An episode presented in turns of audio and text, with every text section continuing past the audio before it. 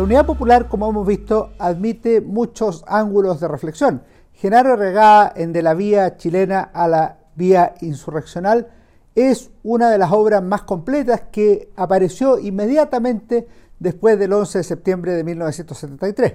Genaro Regada es un abogado, un intelectual y un político chileno, figura importante de la actividad pública en el país en el último medio siglo.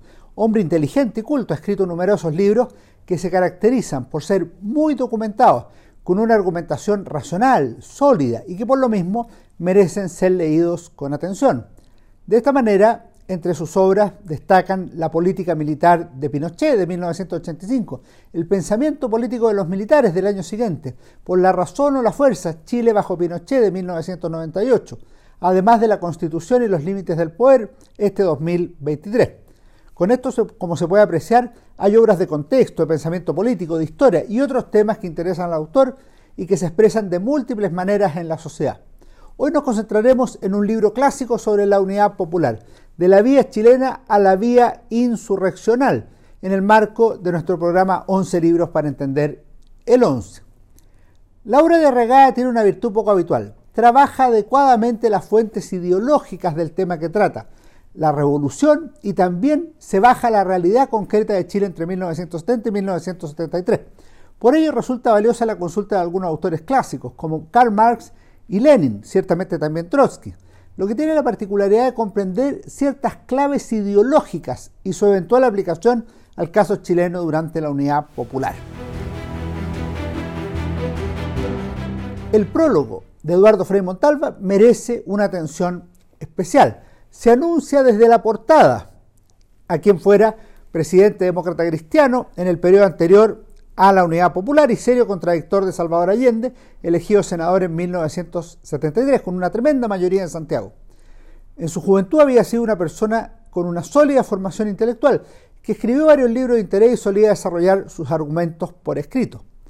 En relación con el gobierno de la Unidad Popular, podemos decir que hay al menos dos textos que a modo de balance analizan y evalúan al derrocado gobierno de Allende. Se trata de la famosa carta Mariano Rumor de noviembre de 1973 y el prólogo al libro de Genaro Arregada.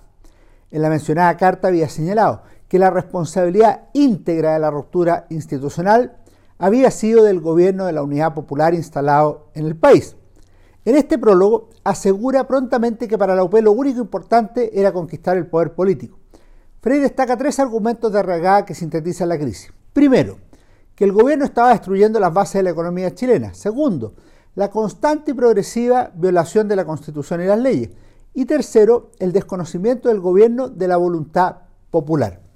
En relación con el 11 de septiembre, Frey afirma en el prólogo, la verdad es que las Fuerzas Armadas actuaron cuando ya se había extendido por el país una clara sensación de anarquía, cuando la constitución había sido evidentemente transgredida y cuando ellas mismas se sintieron amenazadas.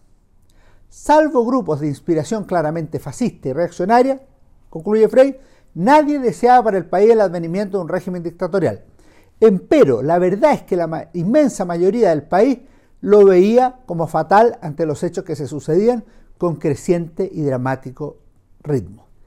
Y es así como en medio del dolor y la sangre cayó una de las democracias más antiguas del mundo. Y será inútil tratar de recuperarla en el futuro si no existe honradez y el valor de reconocer esta realidad que precipitó a Chile en una situación a la que jamás debió llegar. La unidad popular nunca dejó de ser minoría, quiso imponer un modelo que la mayoría del país rechazaba, concluye Frey. No obstante, junto a la crítica había una autocrítica, al menos en dos planos. El primero se refiere a la crisis que existía en Occidente en el plano de las ideas e incluso en las convicciones morales y religiosas, que se encontraban cuestionadas o en proceso de revisión, como se apreciaba, por ejemplo, en la Iglesia Católica del posconcilio. El segundo es el reconocimiento de que, en Chile, de que Chile había sido castigado por su orgullo, porque el país se suponía un mundo aparte en América Latina en el cual se podían tolerar los excesos en la democracia, el apetito de poder se podía convertir en suprema norma, y así se corrompieron los fines y los medios. Vamos ahora al texto de Genaro Arregaga, que está estructurado en tres partes, la vía chilena, la vía político-institucional y la vía insurreccional. Genaro Arregaga sostiene que en la década de 1960 se percibía una cierta desesperanza en el socialismo a nivel mundial, especialmente por las experiencias concretas, incluso condenadas en el vigésimo Congreso del Partido Comunista de la Unión Soviética de 1956. Muchas revoluciones se habían traicionadas, inconclusas o pervertidas. Sus regímenes tenían características marcadamente totalitarias. De esta manera, Chile representó en 1970 una gran esperanza con el triunfo del marxista Salvador Allende por la vía electoral. Además, Chile tenía ciertas características especiales. Una economía relativamente industrializada, un capitalismo monopolista de Estado. Hacia 1970 era el país con mayor actividad económica del Estado. El sistema económico funcionaba.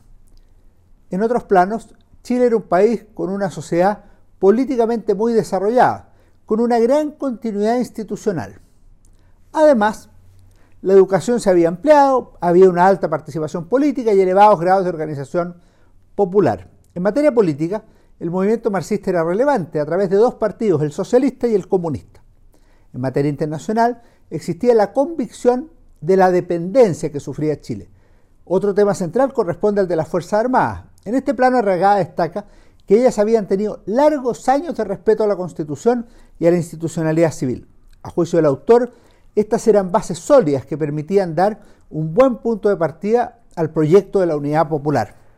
En ese contexto, como señala Arregada, el gobierno de Allende representó una esperanza, aunque no tendría suficiente base política.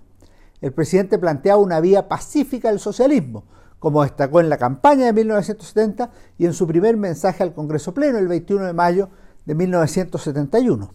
Pero había algunos problemas importantes, especialmente en relación con el partido gobernante. Primero, Allende era minoría en su propio partido, como quedó claro en el proceso de definición del candidato presidencial en 1969 comienzo del 70. Segundo, el Partido Socialista sostenía la vía armada como un camino hacia la dictadura del proletariado. Así lo había proclamado en sus congresos de Linares el año 65, en Chillán en 1967 y lo reivindicó en el Congreso de La Serena en 1971 cuando eligió a Carlos Altamirano como su secretario general. Eso ocurrió solo unos meses después de la llegada de Allende a la moneda. Tercero, a esto se sumaban posiciones diferentes al interior de la Unidad Popular. El Partido Comunista, por ejemplo, adhería a la vía no armada, mientras se producía una radicalización de los ex demócratas cristianos, el MAP. Cuarto, había un problema de fondo. La vía chilena siempre sufrió los ataques de los partidarios de la vía violenta. Guerrilleros de salón oblubinados por quimeras ideológicas, dice Arregada. En síntesis, señala el autor, la vía chilena estaba muerta antes de haber nacido.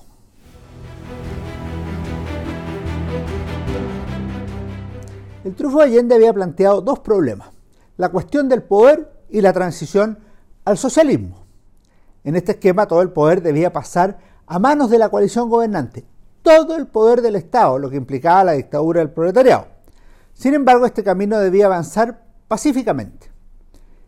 En ese plano debían contribuir la política económica con redistribución de ingresos y destrucción material del Estado burgués, una política de alianzas sociales, aprovechar algunos aspectos de la ideología y de la legalidad burguesas, como de hecho se hizo, y una política de respeto hacia las Fuerzas Armadas.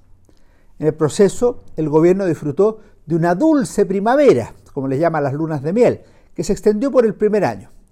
No era fácil de resolver el camino a seguir, que incluía la posibilidad de ganarse al Congreso para su causa, el uso de los resquicios legales, el famoso decreto ley 520 que se usaba para las expropiaciones. Por otro lado, el presidente Allende intentó cambiar la constitución, llegar a la Cámara Única del Pueblo. El balance de regada para 1971 termina de una manera notable. Existía un buen balance, pero un mal augurio, como efectivamente se había advertido con la visita de Fidel Castro y la marcha de las cacerolas vacías noviembre-diciembre del 71. Ese marca un punto de inflexión. Al año siguiente la situación se revirtió, destrucción económica e inflación desatada, así como caída de la inversión y de la producción marcaron el año. En el plano político se fortaleció el extremismo y surgió una decidida oposición política y social.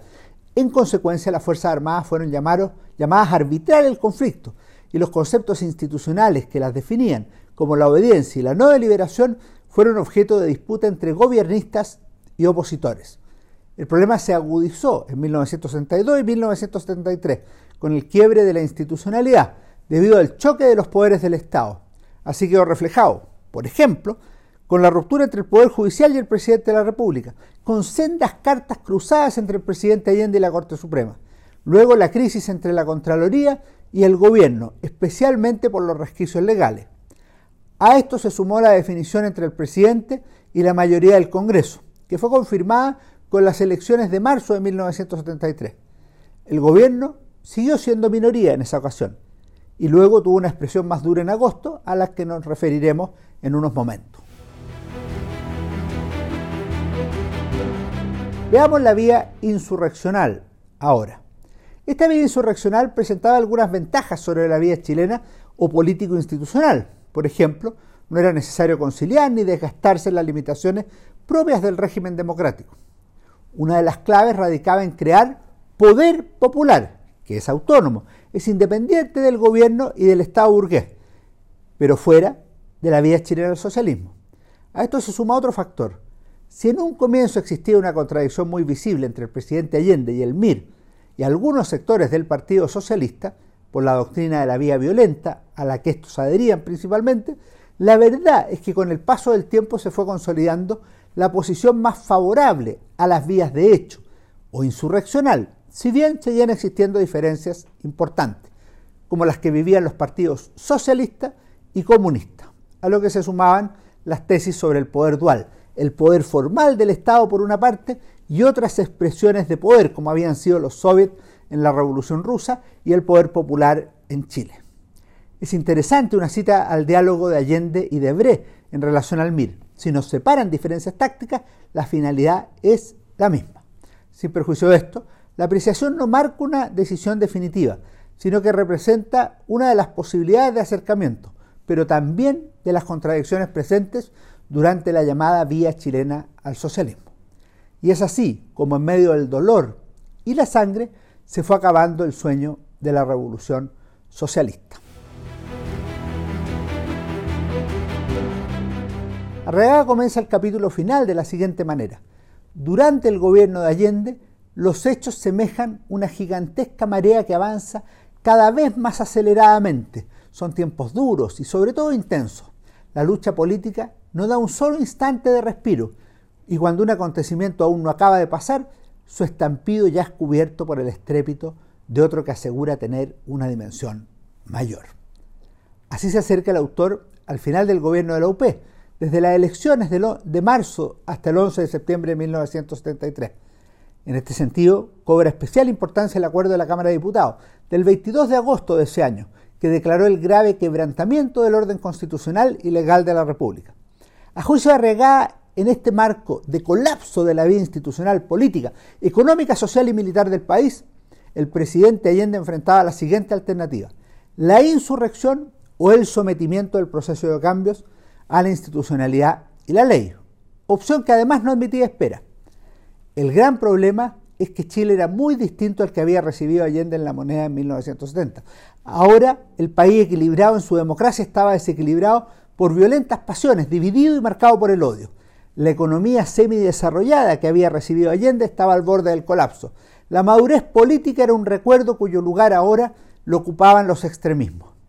La desconfianza, se había extendido por, por las diferentes instituciones democráticas y los militares ya se encontraban afuera de los cuarteles. Por último, la Unidad Popular, casi de forma unánime, se había pronunciado por el camino de la insurrección, en tanto la derecha era fuerte y poderosa y la democracia cristiana estaba desconfiada. La insurrección no significaba crear necesariamente un aparato armado, sino que podrían atraerse tropas al bando de la revolución, someter el proceso a la institucionalidad. Significaba llegar a un acuerdo político con la democracia cristiana. Cualquier acuerdo, en modo alguno, podía conducir a Chile a la dictadura del proletariado, a lo que se sumaba otro problema. La mayoría de la unidad popular rechazaba categóricamente un acuerdo con la democracia cristiana. En doctrina marxista, el agregado es mío, por cierto, eso significaría una conciliación de clases, algo inaceptable en una interpretación ortodoxa de los postulados revolucionarios de los padres fundadores del pensamiento revolucionario más exitoso del siglo XX, como señala Lenin en El Estado y la Revolución. Al problema anterior se sumaba otro, el vertiginoso deterioro de la situación del gobierno frente a las Fuerzas Armadas y de la preparación de la insurrección. Con ello, el diálogo podía ser interpretado como un mecanismo para ganar tiempo. Por lo mismo, la democracia cristiana exigía que el gobierno desmontara el aparato insurreccional, desarmando también los espíritus y las manos, como se hablaba en 1973. Curiosamente, o no tanto según se le mire, no hubo acuerdo entre la DC ni apoyo a la insurrección. De aquí que se puede apreciar la imagen de que la dirección política superior más cercana al presidente estaba paralizada, atónita ante la disyuntiva que ella misma había contribuido a crear en casi tres años de políticas en medio del deterioro del país en los más diversos ámbitos. Así llegó finalmente Chile al 11 de septiembre de 1973. El análisis de Gerardo Regada es inteligente y bien informado, pero también es muy duro contra la unidad popular. En algún momento, en medio de las agrias disputas epistolares entre el expresidente Eduardo Frei Montalva y, y su exministro y ex parlamentario Bernardo Leighton, este último afirmó, he leído, Eduardo, tu prólogo al libro de Arregada. Ambos constituyen una espléndida defensa del golpe militar y publicados casi después de un año de ocurrido este, constituyen además una espléndida defensa de la dictadura, carta fechada en noviembre de 1974. Sin duda la afirmación contiene cierta injusticia, porque el libro de Genaro Arregada, tampoco el artículo de Frey, en, modo alguno se refieren al gobierno de la Fuerza Armada, sino solo a la Unidad Popular, en el cual hubo posiciones discrepantes e incluso contradictorias en aquellos años. De lo que no cabe dudas es de la contundencia del análisis de Arregada respecto de la UP, del gobierno del presidente Salvador Allende, así como de la posición de Eduardo Frei sobre el quiebre de la democracia en Chile, en lo que ambos se mostraron lapidarios. En cualquier caso, como sabemos, los dos fueron contradictores duros y claros también contra el régimen de Pinochet, lo que invalidaría esa supuesta adhesión. Me parece que este libro se puede leer perfectamente en complemento con este otro que apareció hace algún tiempo. Las palabras no se las lleva el viento, lenguajes políticos y democracia durante el gobierno de la Unidad Popular 1970-1973. Un excelente trabajo de Diego Hurtado Torres porque nos permite ver la discusión profunda que existió sobre el concepto de democracia y sobre la institucionalidad chilena entre 1970 y 1973 y que puede ser un buen complemento a este gran libro también de Genaro Arregada. Que estén muy bien, nos vemos en nuestro próximo programa.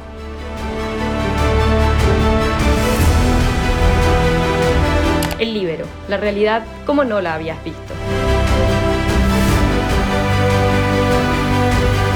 Haz que estos contenidos lleguen más lejos haciéndote miembro de la red Libero.